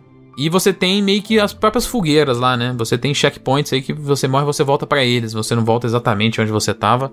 Mas assim, que nesse jogo nem é uma punição tão grande, porque tem muitas e você é, consegue é, voltar pro lugar que você tava rápido. Então, assim, eu acho que ele tem a influência de Souls dessas mais básicas. Talvez a maior que ele tem é até o próprio level design, né? Você tem muito aquele esquema de atalhos, né? Você Uhum. passa por um lugar, quando você finalmente consegue vencer, todo mundo tava naquela área, você abre um atalho que te leva pra onde você tinha começado, assim. Isso tem muito nesse jogo. E aí, basicamente, você tem um, um hub, né? Você tem um, um mundo central que te dá acesso às três áreas, que são basicamente três dungeons desses é, seres de almas gi- gigantes, de almas de, de muita potência, sei lá como é que eles exatamente descrevem lá. Mas acho que o, que o jogo tem mais de, de único, assim, é realmente a questão da identidade que ele criou. Cara, é fantástico esse mundo. É carismático, absurdamente Muito, cara, carismático. Visualmente, muito, muito atraente e principalmente personagens, o próprio, o próprio mundo, o contexto dos lugares que você vai. E ele é um jogo, Felipe, que é curioso a gente elogiar isso, porque se você olhar é um jogo simples. Muito então, mas simples. aí é tudo que, que ele tá, entrega. Ele entrega muito com esse visual que parece simples, só que artisticamente falando ele é belíssimo. é Não, o que é eu demais. falei. Pra mim, ele é um jogo extremamente consistente, porque ele o tempo inteiro tá entregando aquilo, é aquele E nível é de do começo ao qualidade. fim, ele mantém essa simplicidade, mas eu digo simples assim, Bruno. Ele tem poucas armas. As habilidades que o Felipe falou aí são poucas habilidades. Não é na- Você não começa de um jeito e termina de É. outro jeito. Você muda Os upgrades que você tem lá coisa. são, sei lá, vida, stamina, É, velocidade, É, vida, força, velocidade, velocidade, é, é- mesmo, E é o mesmo assim básico. não muda tanto. Tipo, ele não fica absurdamente forte no final, sabe? É. A mesma jogabilidade. é muito refinada e muito redondinha e polida, que tem no primeiro momento que você dá a primeira espadada, tá lá no final. Vocês falaram do É. Skulls aí, eu não joguei, do Skull The Hero Slayer que o Júlio escolheu. Me parece um jogo que faltou justamente isso, polimento. Exa é exatamente esse o ponto. O, o, O, Death's Skull... É o extremo de polimento de um jogo É pra mim, cara. Mas é exatamente esse o ponto, mano. Porque assim, ó, o Skull tenta fazer muita coisa legal, só que é o que eu falei, ele acaba esbarrando nisso e não fica fluido. Aqui é o oposto, é justamente isso. A jogabilidade é mais simples, só que ela entrega muito, muito assim. Em nenhum momento. Assim, claro, nenhum jogo é perfeito, mas assim. Diferente do que eu senti com o Skull, em nenhum momento eu achei, putz, a a jogabilidade tá me emperrando, a jogabilidade Não, é tá me emperrando. muito, é aqui, muito sabe? precisa e o ataque ágil pra caramba. E, De novo, eu falo essa frase quase todo o programa, o puta papagaio. Você pensar em fazer alguma coisa e você conseguir fazer aquela coisa, sabe? É muito satisfatório. Principalmente depois dos upgrades, né? Porque eu acho que no começo ele é até um pouco lentinho também. Ah, eu Mas achei é- bem, bem é- rápido. Anda, anda devagarzinho, né? É, os Ele upgrades dá co- a melhoram corrida muito, devagar. é, os upgrades melhoram muito, assim, é, movimento. É, é um jogo que realmente o, o combate não é nada demais, mas eu acho que a diferença, por exemplo, comparado ao Skull, claro, são jogos completamente diferentes, né? A gente tá falando de um jogo que é side-scrolling, 2D, pra um jogo Mas, que é Felipe, 3D, falando de combate, por exemplo, se você pegar a espada e outro jogo que tem uma espada e uma marreta, espera-se que mude muito o ataque de uma espada que é muito ágil, muito leve, de uma marreta que vai ser mais lento e mais dano. Sim. E nesse jogo não. A marreta é muito parecida com a espada. É, ela não é tão mais lenta, ela dá É. mais dano, ela é mais lenta, mas ela não é tão mais você lenta. pega lá o, o jogo brasileiro lá, cara, que a gente falou mesmo, o Metroidvania, como é o nome? Unsighted. É, o Unsighted. O machado é lentíssimo, porque ele dá muito dano. Então, tipo assim, muda muito se você tiver com o machado e É. tiver com uma espadinha mais curta. Nele, não. O machado é muito parecido com a espada. Diferente lá do, do caso, por exemplo, do Skull, ele não é um jogo que tá exatamente abrindo pro jogador jogar da forma que bem. É, é, um, é um loop- é o que eu falei, é o Zelda. É um loop de gameplay muito simples, assim, que já funciona há muitos anos, tá provado, assim, né? E eu acho que o que ele acerta mais, por exemplo, acho que os inimigos é um diferencial muito grande. Comportamento dos inimigos, variedade dos inimigos, acho que isso deixa ele dinâmico. O próprio Hades, eu acho que uma das.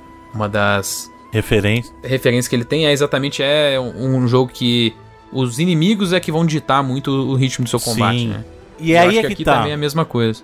Por exemplo, Felipe, uma coisa que ele faz que eu acho acertadíssimo. Você falou, realmente, conforme você vai comprando os upgrades, melhora. Mas em nenhum momento. Ele pode ser mais lento no começo, mas ele não é chato.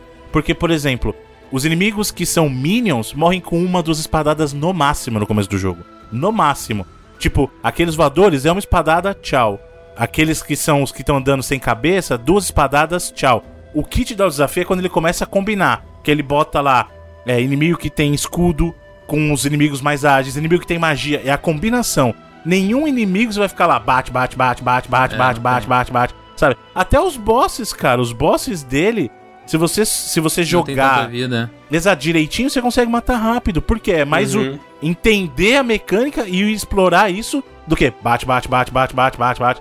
Os chefes é é uma outra parte que me lembra muito os Souls, no sentido de que eles são muito realmente aquela ideia do, é, do comportamento, né? Você Isso. tem que decorar o que, que o movimento da, inicial do, do inimigo é, vai transparecer pro ataque que ele vai te dar, né? Então ele tem muito desse sentido, né? Aqueles é, chefes de arena, assim, que você realmente precisa prestar atenção no comportamento deles. Mas uma das coisas mais legais do jogo, como eu tava falando, são exatamente os lugares que você visita, as coisas que acontecem, os personagens, né, cara? Os personagens que tem no jogo ali, o, o coveiro é um dos. Putz, é muito engraçado. é um sapo, jogo muito sim. engraçado, né? O sapo é bom demais. O sapo, O o, rei sapo lá dando uma. fica dando uma zo- zoada toda hora em cima de você. Tem o Pothead lá, que é o maluco que tem uma. uma panela como cabeça, assim, um pote de sopa como cabeça. Cara, o meu favorito de todos é aquele que tem, tem uma hora que você chega num lugar que tem um porto, e aí tem um barco, assim, né? E aí lá dentro tem o Jefferson. Só que você acha que o Jefferson é o marinheiro, que é o cozinheiro lá. Só que na verdade ele é um polvo que pegou um cadáver de um marinheiro e ele controla esse cara como se fosse o Weekend at Bernie's, tá ligado? O Morto Muito Louco, aquele filme. Uhum. E ele controla, e todo mundo acha que, ah, não, o Jefferson é o marinheiro, mas na verdade dá pra ver claramente que é um cadáver, assim, em decomposição. E é só, na verdade, só um polvo maluco que tá controlando ele, assim. E, cara, as situações mesmo que acontecem, né, dentro do. Pô, o primeiro chefe que você enfrenta, ele é um castelo, né? Que doideira. Não, não é o primeiro. O primeiro não é a florzinha lá, que eles pegaram até Ah, do sim, Titan é, do, Souls do lá. cemitério, é, exatamente, é verdade. É. Aí depois vem o castelo, Tem né? o castelo, é verdade. Que, aliás, é um bagulho doido, né? Você tá lutando com um castelo, velho. O bagulho é É, você tá numa área onde tem todos os elementos de um castelo, mas você não chega a ver o castelo, né? é, você tem torres, você tem pontes e tal. E aí, quando você chega na. Ele, inclusive, é o guardião da Death's Door, né? Uhum. É, você vê que você enfrenta de fato um castelo. Ele é um castelo ambulante mesmo, assim. Igual o Final Fantasy tem a- o inimigo que é uma casa lá no. no- Uhum. É um castelinho, né? Andando e tal. É, e eu acho que essas situações que ele cria que são inusitadas e. Eu acho que é muita apresentação também, os ambientes. Pô, quando você vai lá A na- outra véia, a, na casa a da próximo chefe depois do castelo, é a bruxa, né?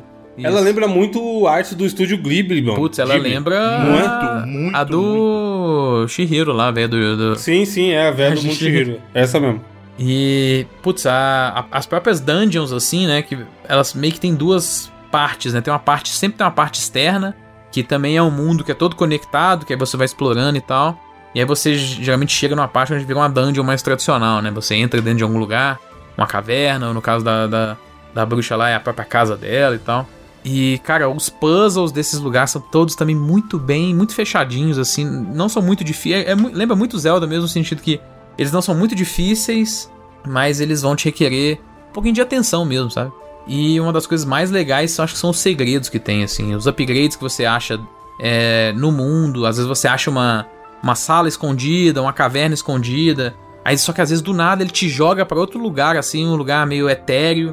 Aí você tem uma boss fight que você não tava esperando. E aí se você consegue passar essa boss fight, você ganha um upgrade, que, né, tipo assim, não é necessário da história, mas é algo que você descobriu, assim, depois. Então é um jogo que eu acho que ele tem muito conteúdo principal e muito conteúdo também que são segredos, assim, pra você descobrir, pra você explorar mesmo. E tem um charme nesse jogo, cara, que é um negócio impressionante, assim mesmo. É de todo, como eu falei, todos esses, esses, esses lugares que você vai sempre tem um personagem super interessante, um ambiente super interessante, uma situação cômica, bizarra que tá acontecendo. Cara, mais pro final, assim, vocês chegaram a terminar? Não, acho que tava perto do final. Eu derrotei três chefes. Cara, tem uma batalha de chefe que é. É foda que é um spoiler, assim, bem do começo do jogo, mas é um personagem que você vê algumas vezes e quando chega essa batalha dele, é uma das coisas visualmente mesmo, assim, mais impressionantes Ah, que eu já é, vi, sim. cara.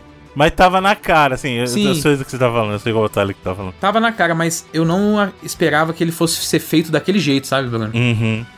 Não, é um dos momentos mais bonitos do jogo mesmo. Cara, é muito Esse impressionante. aí foi o que eu passei. Ô, e a música desse jogo? Essa aí em especial, É cara. foda, é foda. Essa música desse É chefe, meu Deus. fantástica, mano, a trilha desse jogo. A trilha desse jogo Sim. é muito boa, muito boa. Ele vai, é, viaja de músicas epicamente muito épicas que você tem vontade de partir pra aventura. Dá e umas musiquinhas mais de boinha, de cenário e tal. E a transição é tipo, você você percebe ela subindo, Uhum. só que não incomoda, tá ligado? É uma transição que nunca é a- assim, pô, me tirou do mundo do jogo. Pelo contrário, é sempre muito imersivo, cara. Sempre te acompanha, sabe? É muito. Nossa. Putz, é, é- Tem momentos assim que pra você passar, às vezes você fica preso numa sala e pra você passar você tem que matar todos os inimigos, né? Assim. Uhum. Coisa de jogo, videogame padrão. Só que é exatamente nesses momentos que geralmente essa música sobe de uma forma, cara, que aí você fica pilhado mesmo. Pilhado, exato. Ondas e ondas de inimigos, você fica lá pilhadaço, assim, tentando vencer. Então, cara, é- realmente foi um jogo que me impressionou muito na. Como o Evandro falou da- do polimento, a qualidade mesmo do que eles trouxeram, sabe? Não tem nada. É, não tem nenhuma decisão que parece que foi feita. Ah, bota isso aqui pra, pra ter no jogo. Encher linguiça, né? É, é tudo, cara, essa é a visão. E o que mais impressionante é que é um, é um time que, da Acid Nerve, como o Bruno falou, tinha feito o Titan Souls antes. Inclusive são jogos que estão ligados um no outro, né? Sim. Pode não parecer no E começo. você vê muita estão. influência do Titan Souls dentro do Death's Door, né? Tipo, muito- Exato, que era um jogo muito mais simples, era um jogo pixel art Uhum. é, e tal. Mas aqui é um time de. É, o time básico são dois caras. E aí eles tinham três pessoas de arte, assim, que trabalharam na maioria do, do jogo. E outras colaboraram, mas assim, são basicamente dois caras que tiveram a visão do jogo. E quando precisavam de alguma capacidade que eles não tinham, eles traziam pessoas pra colaborar no jogo também. E o que mais me impressiona é isso, cara. É como é realmente você ver que tem um jogo que, sabe, tem uma visão clara ali do que, que é aquilo. Não tem nenhuma mecânica, um momento que é feito, ah, vamos pegar desse outro jogo porque tá na moda, não. Vamos pegar. Se a gente vai pegar alguma coisa, vamos pegar e criar o nosso própria identidade dentro disso, sabe? É, tem um jogo que tá rolando agora também que também é muito bom, que é o Tunic, que parece muito. Uhum. Mas ele é um jogo que ele é muito mais Zelda mesmo, assim. Você vê, pô, É a, raposa, a raposa. raposa. A raposa é o Link, sacou? E eu acho que o Death's Door ele é um jogo que também é muito Zelda. Podia trazer aí, hein, pro Notórios aí. É um alguém. ótimo jogo, eu também acho que É um seria- bom jogo. Eu acho que o Death Door é melhor, mas ele é bom também. e o Tunic tem muita discussão sobre nostalgia, sobre jogar videogame nos anos 80 e 90, que é algo que tá intrínseco dentro do jogo. É muito legal isso. O Death Door ele é um jogo que conseguiu sair da, da, dessas referências e criar uma identidade muito própria, assim, sabe? Eu acho que esse é o mérito que ele fez de realmente criar personagens icônicos, lugares icônicos, é, diálogos icônicos e não depender tanto Achou de difícil? parecer as suas referências. E não é exatamente. Eu morri várias vezes, assim. Vários momentos eu, eu morria e voltava num checkpoint. Mas ele não é difícil, sabe? Ele é mais aquela ideia de você entrar num ritmo mesmo. Exato. É mais sobre aprender o jogo do que, ah, é difícil. Não, é, e se antecipar a movimentos, assim. Isso, isso é muito comum. Tem momentos lá que você. Que se repetem no jogo, que você tem que. Você é transportado pra um. De novo, pra um lugar meio etéreo, aí vem umas rondas de inimigos assim. Ele acontece umas quatro vezes no jogo, que é pra você pegar habilidades especiais. Que assim num- como num Zelda mesmo, tem lugares que você vai ver, ah, por que eu não consigo chegar ali ainda e tal? Ah, porque falta você pegar tal habilidade que vai deixar você alcançar aquilo ali, né? Uma coisa que é tradicional desse tipo de jogo. E aí tem nesses momentos pra você pegar essas habilidades, sempre tem umas batalhas assim que são rondas de inimigos. E aí eu morri várias vezes nessas, mas assim, você começa a se antecipar. Eu já sei que o inimigo já vai spawnar aqui, se eu já fizer essa sequência de ataque nele, eu já consigo neutralizar ele e ele não vai me atrapalhar a batalhar com o outro inimigo que vai estar chegando logo depois, sabe? Esse tipo de coisa que você realmente pega o, o flow, né, do, do combate e da, de como vem os inimigos. Então, ele não é fácil, mas eu acho que, por exemplo, o Tunic é um jogo que eu tô tendo muito mais dificuldade. Eu acho ele bem mais difícil do que o próprio Death's Door. Eu acho que ele é, o Death's Door é um pouco mais acessível, assim. Aí. Daí vamos pras notas? Notas de 0 a 99 vidas para Skull e para Death's Door. Começando aqui por mim. Na verdade, começando por Evandro, pode ser? Evandro de Fritas, depois Bruno, depois eu e o Felipe. Cara, o Skull eu não joguei, confesso que eu baixei no dia que você falou, mas né, tempo é cada vez mais difícil. E mas me pareceu um jogo legal, talvez eu ia curtir ele, vou dar aqui a nota quântica. Quando o Bruno fala que não é muito polido, me deixa triste, porque o que dá, me dá raiva ultimamente é jogo que eu falo, porra, isso aqui podia ser melhor. Se ficasse mais seis meses em um ano, ele seria muito melhor. E me pareceu ser isso. Porém, a visual gráfico me parece muito bom. A- o tipo de arte e tudo mais.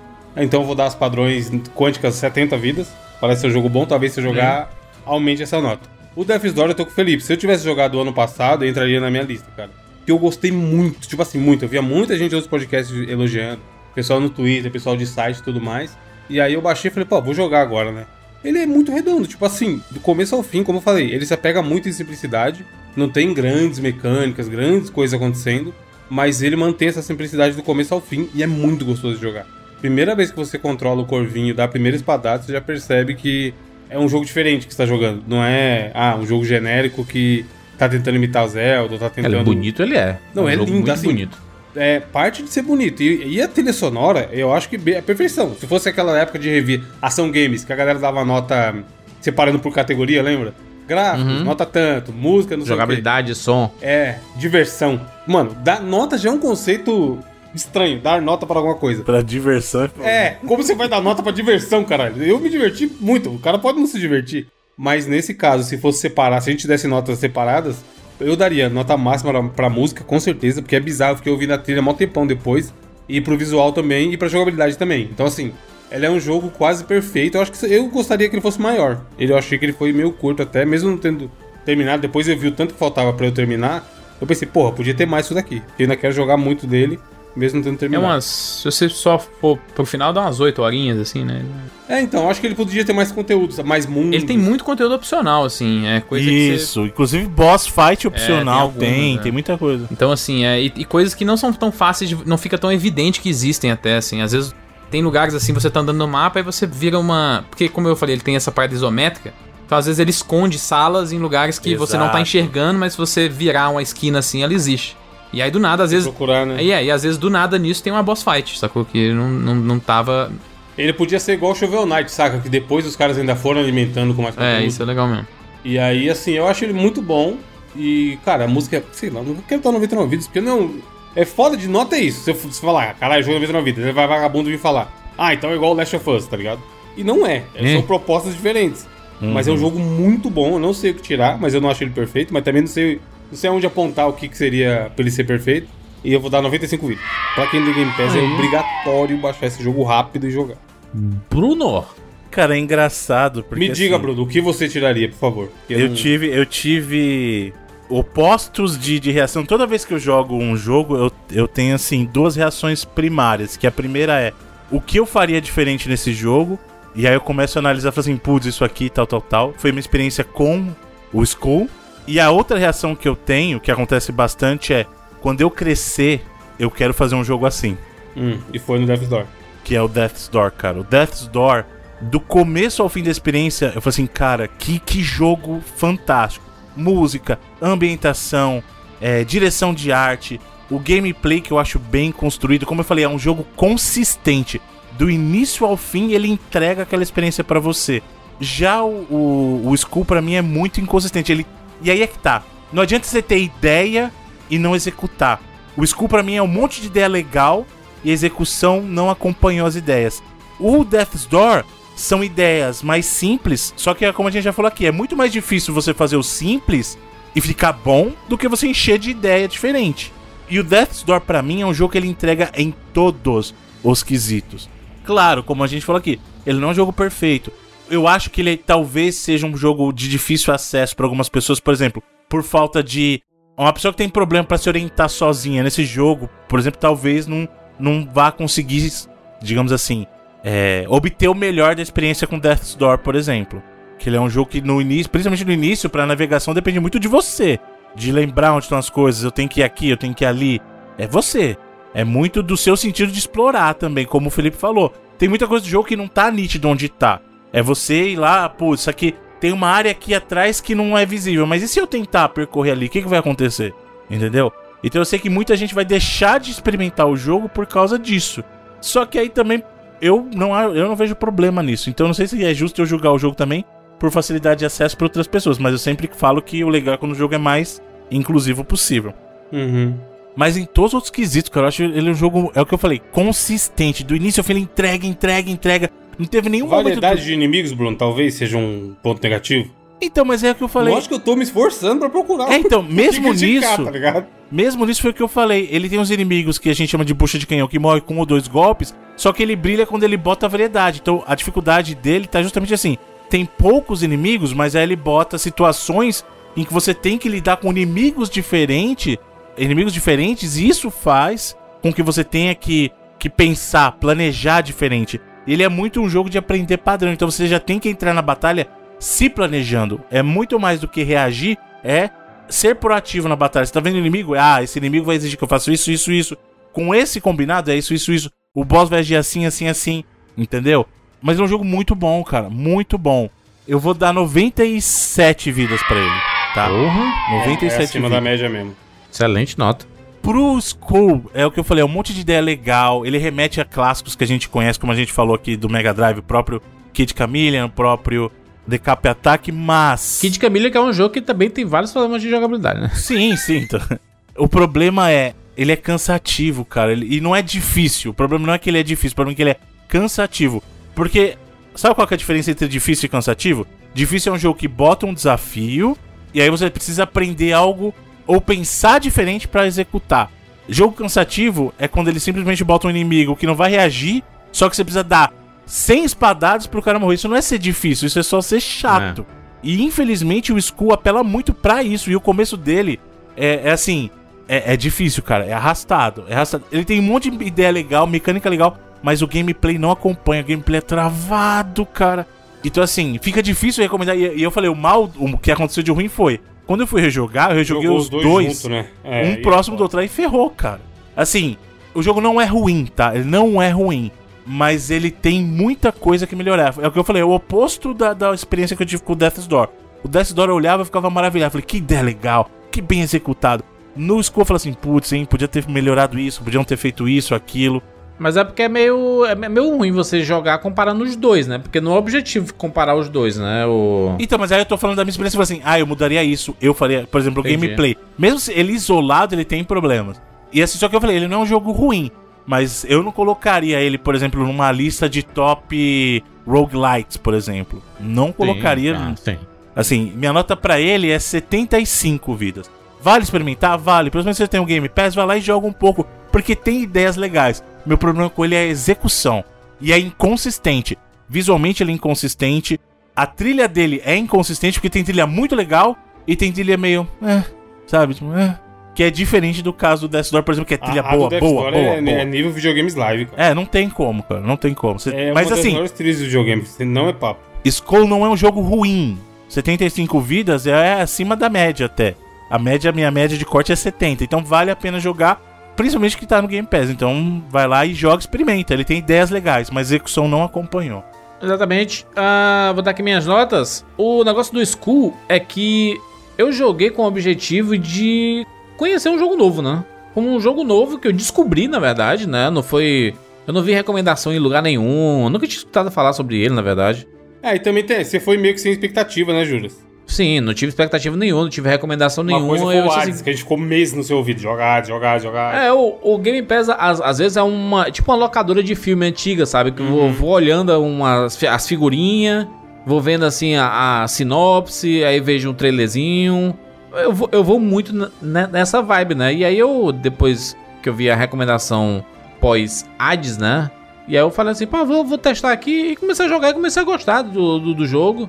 E sim, é, é- é perceptível que ele tem vários problemas e principalmente vindo de um Hades, é difícil você não comparar, né? Aí sim comparar o Hades com o o Skull aqui, né? Porque, cara, eu acabei de, né, são são dois gêneros iguais, né? O, o, o Death's Door não é um roguelike, né? Então não tem como comparar um ou outro e nem o objetivo do Notorious é comparar os jogos, né? A gente não, não é esse foco aqui. Só um comentário, apesar que o ciclo de morte dele lembra um pouquinho mais roguelite do que Souls mesmo, porque no Souls Sim. a perda é maior, né? É. Até por isso que eu falei que ele puxa um pouquinho mais desse lado roguelite, porque ele é mais tolerante com a morte. E até como o Felipe mandou, você tem porta em tudo quanto é canto. Você vai morrer, você volta É. muito próximo de onde você precisa ir, né? São como se fossem essas bonfires. É checkpoint, né? É, tem muitas, assim. Isso. E, e, tipo assim, mesmo se você não tivesse, você sai correndo lá rapidinho você chega no lugar que você tá. É, tipo, é muito rápido, mano. Até meio. a- Às vezes até. Esse é um ponto, às vezes, que eu acho até, dependendo do lugar, é meio inútil, assim. Ter essa mecânica por ter, porque às vezes nem tem os inimigos mais que você matou, se não me engano, antes. Então você só precisa sair correndo mesmo. É o que o jogo mesmo ele faz com que você desista às vezes de, de jogar, porque eu, eu acho que ele é um desses roguelike aí que é, é muito é muito longo, sabe? Porque pô, você jogar 50 minutos e você morrer você dizer assim, cara, putz grilo, cara, eu vou ter que jogar tudo de novo. É sério? E eu sei que cada, que cada jo- jogada é uma forma diferente porque aparecem coisas diferentes, né? Roupas diferentes e, e itens diferentes, e, mas ainda é uma repetição, né? No, no fim das contas, né? Mas eu, eu tava passado na casca do alho depois de Hades, né? Então eu tava no ritmo ainda. Eu acho que quem vai começar agora talvez não seja muito indicado é, por ele, não, sabe? Porque realmente ele tem um- uma certa dificuldade. Eu acho que às vezes a dificuldade beira pelo excesso, sabe? Tem uma hora que tem muito inimigo na tela e eu não sei pra que essa necessidade. Depois vira aqueles. sa- Sabe aquele jogo de navinha que tem uma porrada de tiro na tela? Mano, é exatamente aquilo que acontece às vezes no. no, no é, esse, é o que eu falei. Hoje em dia, jogo difícil por, porque sim, eu já paro de É. jogar, cara. Eu não. Puta, falar, não, tem tanto jogo aí, me deixa. Pois é, mas, é, mas ainda assim eu me diverti bastante. Foi um, um parto, uma vitória. Chegar no final, assim, eu cheguei assim, caraca, pô, eu nunca mais quero ver esse jogo. mas consegui É chegar ao que esse final. é um sentimento constante, né? Quando você joga roguelike. Sim. E Principalmente quando você joga um jogo muito difícil, né? Uhum. Quando você joga um jogo muito difícil, você tem a. Você tem a sensação de um. Um término agridoce, tá ligado? Assim de. Ufa, finalmente acabou e tudo, mas vai, vai, vai. Pode, pode seguir só, né? Vai ser difícil pra outra pessoa, meu filho. É, vou dar 80 80 vidas pro, pro Skull. O, De o Death's Door não tive a oportunidade de jogar. Baixei, mas entrou Elder Ring na minha vida e, e entrou uma viagem no meio do caminho e aí impediu que eu jogasse o jogo do Felipe. Mas, cara, por tudo que vocês falaram, é óbvio que eu vou Não, jogar. Você vai curtir é pra óbvio. caralho, mano, certeza. É óbvio que eu vou jogar, não tem como. Vou me divertir demais. Então, vou, vou dar no- nota quântica. Como não joguei, vou dar 85 vidas. Se eu jogar e gostar, eu, eu dou uma, uma nota melhor. Felipe, Bom, pro Skull, como eu falei, é, é um jogo que no começo eu achei que eu não ia gostar tanto. Mas depois de ter jogado algumas horas, apesar dos problemas, é um jogo que eu vou jogar mais um pouquinho, com certeza. Não sei se vou até o final do Rogue, porque como eu já falei, até em outros programas eu não sou muito do roguelike, mas é um joguinho que eu com certeza joguei mais do que vários outros roguelikes. Então vou dar uma nota aí 78 vidas.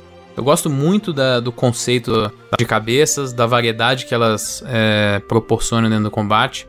É, eu só acho que ele poderia ser um pouquinho melhor aí no, no seu encounter design, que a gente fala, né? No seu, nos encontros aí de combate mesmo. O Death's Door, cara, é engraçado que eu trouxe o jogo, é, elogiei ele muito, mas provavelmente vou dar uma nota menor que o Evandro e o Bruno. Porque eu acho sim que o combate dele Chegou podia, podia ser um pouquinho mais interessante. E, como eu falei, eu acho sim que no começo ele é um pouco lento, sabe? Eu acho que ele, ele não é tão dinâmico igual ele poderia. Igual ele acaba sendo depois que você faz os upgrades.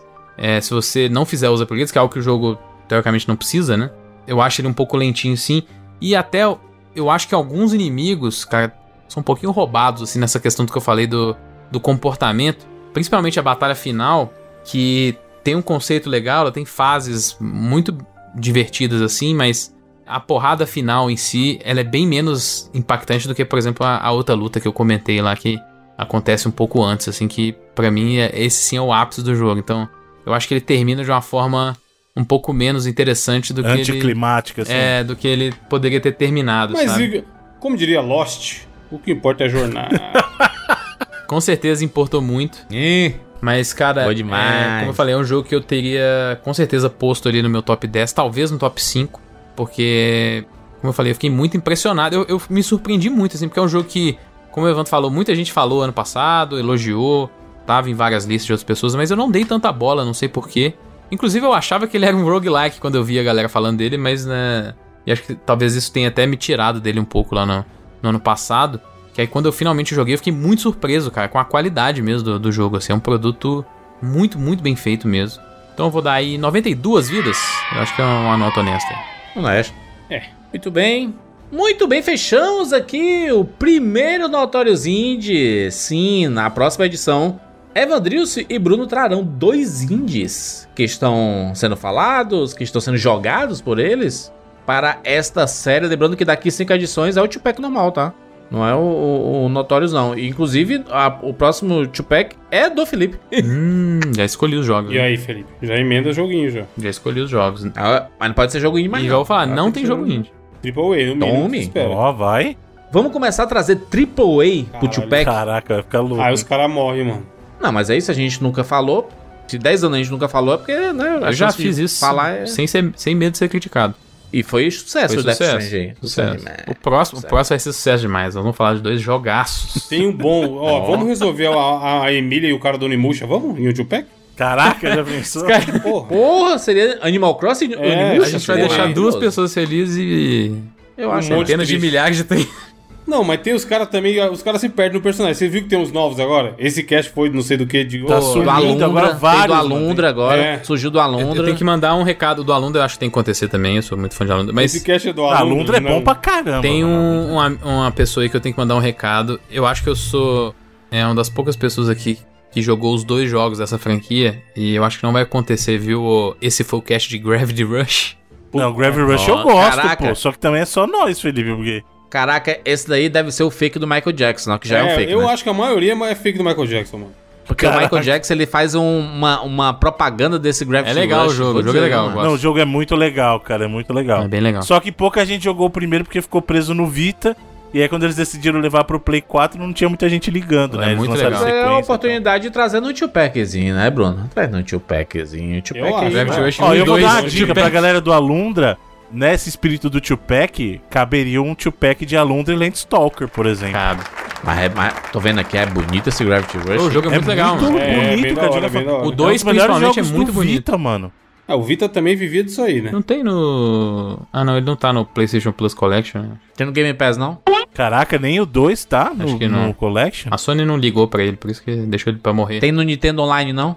Não, né, seu louco. Não tem, não é É exclusivo da Sony, doido. Nintendo Online é muito Muito bom. bem, fechamos aqui mais um 99 Vidas. É isso, nos encontramos na próxima semana. Tchau.